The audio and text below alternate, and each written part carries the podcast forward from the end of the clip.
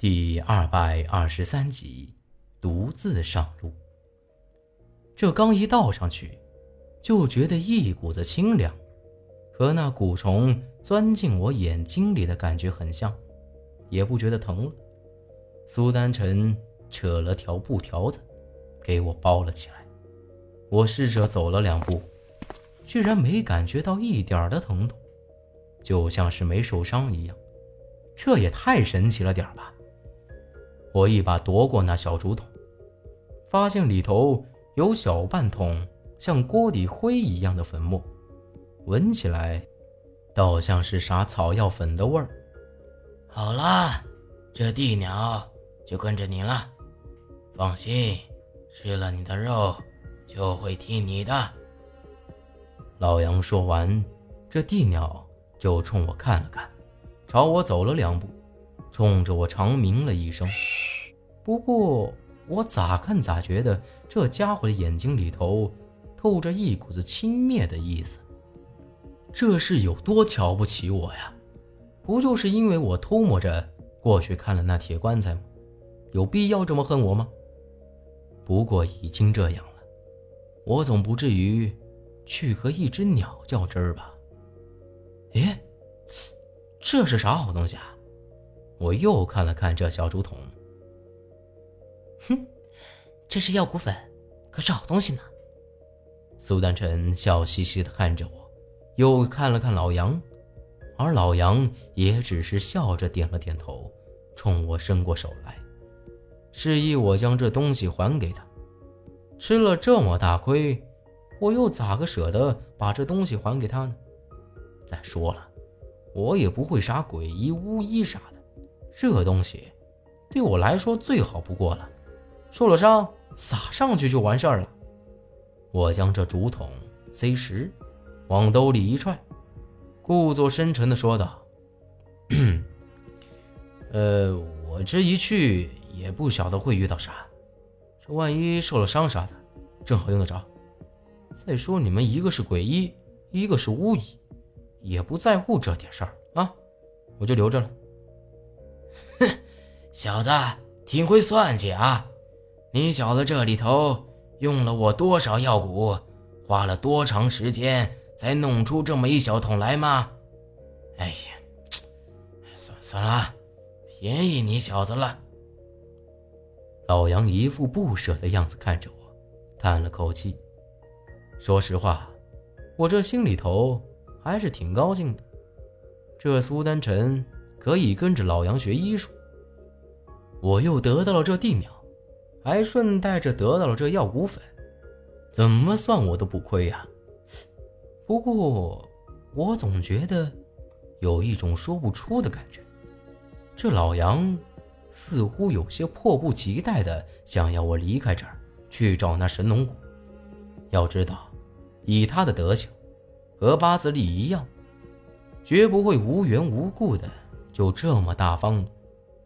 难不成这老杨头心里还在打着小算盘？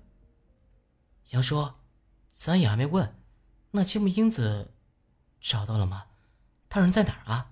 还有，你出去这一趟，咋个会受了这么重的伤啊？苏丹臣一口气连续问了好几个问题。其实这也是我纳闷的。老杨从醒过来，就对这些事儿。一个字儿都没提起过。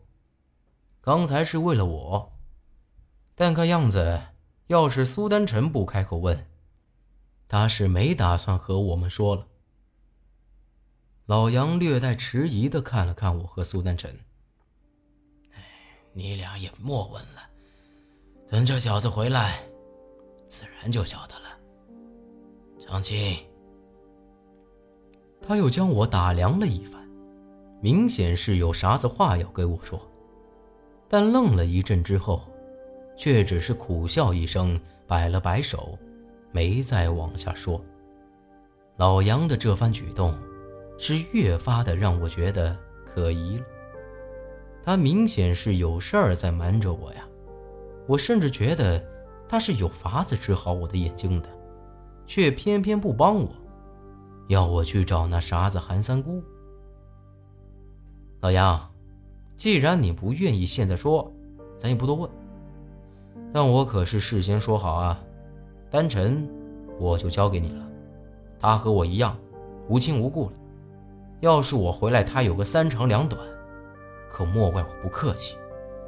虽然我斗不过你，但就算死，也不会让你好过。我十分严肃地看着老杨，我能确信，老杨虽然瞒着咱们一些事儿，但他也绝非是想害人呢。否则也不用费这番功夫，还让这地鸟跟着我。至于为啥子现在不给咱们说明情况，以及为啥子要我去找那韩三姑，应该是有他的打算的，而这很可能就与切木英子有关。小子，你自个儿小心就成。出了这铁关峡，你要面对的事儿可就多了。鬼门的人，我不说你也晓得。凡事多个心眼儿，小心为上。至于这丫头，你放心，少了一根头发，我这老命任你处置。老杨也满脸严肃地看着我，我也没再多说，只是冲着老杨点了点头。我相信八子里，也相信老杨。这地鸟在我的吩咐下，回到了对面那洞子里头，而此时已经是正午。老杨亲自动手，准备了一桌子颇为丰盛的饭菜。这都好几天没好好吃一顿了，不一会儿就被咱扫了个精光。而老杨又好生交代了我一些，无非是让我万事小心，还详细的给我说了说。去神农架的路线，让我日出而行，日落之后就找个安全的地方歇歇，切记夜晚赶路啊。苏丹臣也是地地道道的说了一大堆，搞得像是生死离别一样。哎呀，行了行了，你们莫再说了，搞得我这一次出去像是必死无疑一样。放心了，我的命硬着呢，死不了。再说了。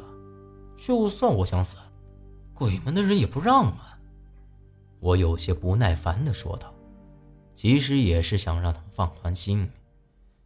他俩倒也没再多说，不知不觉的就已经到了后晌。老杨让我好生休息，天一开亮口就出发。这一夜，大伙儿都没再说话，我的心里头。也暗自盘算着老杨的真正用意，倒不是说我怕独自上路，只是心里头难免会有些不自在。不知不觉的就睡熟了，也不晓得过了多久，我被老杨叫醒了，睁开色巴巴的眼睛一瞅，外头已经开了亮口，是时候出发了。苏丹晨的眼睛也是通红。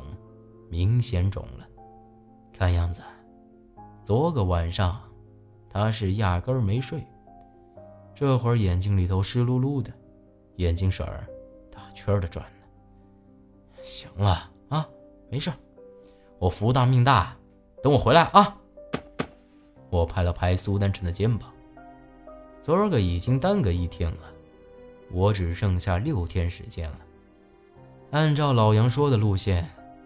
到那神龙架，也只需要三两日的时间。只是最主要的，是我还得找到神农谷，找到韩三姑啊。说完，我就拎着老杨给我备好的干面馒头，直接走了。而苏丹臣，也只是在后头带着哭腔喊了我一声。老杨叹了口气，没再多说。至于那地鸟，老杨说不用管它在哪儿，它既然跟了我，有危险的时候，它自然会出现。我跳上咱们白家的鬼船，抬头瞅了瞅上头，隐隐约约的看到那洞口传来一丝微弱的黄光。老杨和苏南辰肯定在上头看着我呢，冲着上头摆了摆手。竹篙在岸边的石头一点，就朝前慢慢的滑了出去。